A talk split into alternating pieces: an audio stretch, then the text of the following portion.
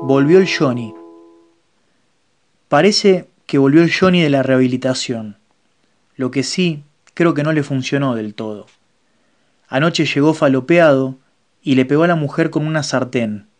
Después salió al medio de la calle y golpeándose el pecho como un gorila, gritó Volvió el Johnny a la y papá. Atrás suyo cayeron dos patrulleros y una ambulancia para asistir a la mujer. Bye bye, Johnny. Nos vemos en la próxima temporada, pensé desde mi cama mientras hacía el amor con mi esposa aprovechando los efectos lumínicos en azul y rojo. De todo esto me chusmearon recién en el almacén del Antonio. En casa estábamos con la música bastante fuerte y gracias a Dios ni nos enteramos. Fui a comprar dentífrico, me queda poco y mañana no puedo arrancar el día sin lavarme los dientes. Pasa Marito en moto, me toca dos bocinazos y me grita ¡Eh, culiado! Levanto la mano sin mirar atrás. A mitad de cuadra, la vereda tiene un escalón, un detalle poco inclusivo que le debemos a algún genio de la obra pública. Algunas veces, sobre todo cuando camino pensando en el trabajo o en la inentendible boleta de luz, me lo llevo puesto, y me pasó varias veces, ¿eh? ¿Cómo puede ser que no lo recuerde? me pregunto. Pero la cosa es así. Uno se abstrae y los pies van en piloto automático. Por otra parte, ya me cansé de mirar ese escalón de mierda y pensar, ¿y si estuviera en silla de ruedas? ¿Qué pasa con la gente en silla de ruedas? Es indignante. Me llega una pelota a los pies. Señor, señor, gritan unos pibitos desde la esquina. ¿Cómo que señor? Tengo treinta y dos, guachín. ¿Qué señor ni señor? Lo pienso además del escalón. Eso es algo que me está pasando seguido. Y la verdad es que no puedo andar consultando si parezco o no un señor, o si lo dicen por cordialidad, o tal vez por mi cara de amargado. Me inclino por la cosa de la cordialidad y el respeto a los mayores. Levanto la bocha, hago dos jueguitos y se la devuelvo, directo al pie del más flacucho. Conservo un buen pie, pienso y sonrío. Acá los pibes juegan en la calle todavía. Tanteo la llave en el bolsillo. Sigue ahí. ¿A dónde podría ir? Entonces siento el olorcito indescriptible de las semitas recién hechas en horno de barro de la doña de enfrente. Y aunque con mi mujer tratamos de mejorar la alimentación el último tiempo, me cruzo.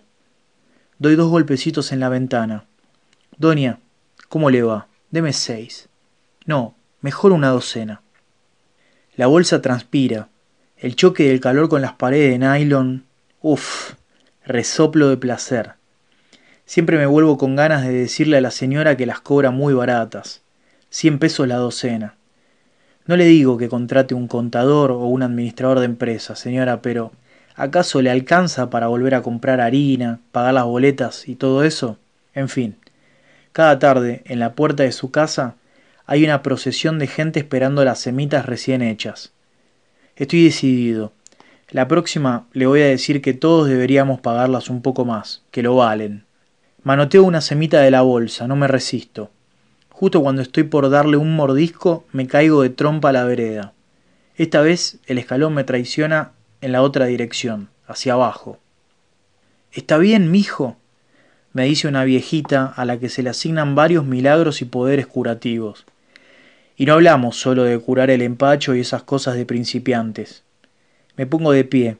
Tengo un raspón terrible en la rodilla. Me guardo el ardor para llorar en casa y siento como de a poco una gota de sangre me empieza a surfear la tibia o el peroné. Uno de esos dos que nadie sabe distinguir. Estoy bien, gracias, Trini. Yo te lo curo de palabra, nene, no te preocupes. Un raspón de palabra, pienso, la puta madre, no tenemos idea del alcance de la magia. Más allá está la vecina mala, una que me acaba de ver en el piso y ni se mosqueó. Y no pasa nada con eso. No esperaba que se mosqueara. Me mira con resentimiento. Es que, bueno, el otro día le tuve que pedir que bajara la música. Intentaba conectarme a una reunión virtual del trabajo y temblaban los vidrios de la casa con los bajos del reggaetón. En esto no puedo mentir. A veces Esperamos que la rueda del mundo se mueva bajo nuestra lógica, pero ponen a pedalear a cada uno, hermano. A la vecina, claro, No le gustó ni un poco la forma en la que se lo pedí, y a mí no me gustó ni un poco tener que pedírselo. Así que ahí estamos, clavándonos el visto, sin asco, en el mundo real.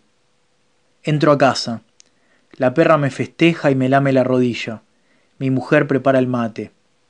El barrio es como nosotros. Tiene sus encantos, tiene sus miserias y todo eso nos pertenece. Con todo eso vamos para adelante.